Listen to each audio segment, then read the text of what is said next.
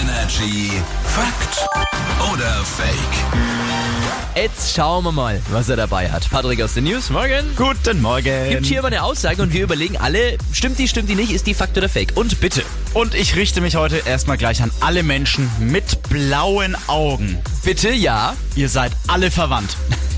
Soll das denn gehen?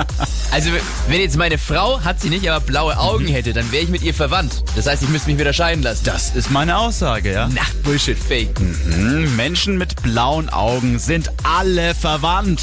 Fakt. Jetzt pass auf, zu, zwischen 8 und 10 Prozent der Weltver äh, Weltbevölkerung sind blauäugig.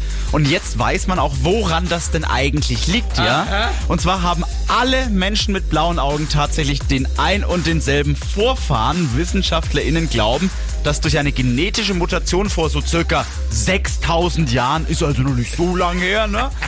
Gab es den ersten Menschen mit blauen Augen. Und der hat dann seine Gene halt eben einfach weitergetragen. Quasi ein damaliger Superspreader, ja, wird man heutzutage sagen. Für Augenfarbe. Braun. Ah, schade. Richtig Sonst dumm. hätte ich gesagt, Brudi.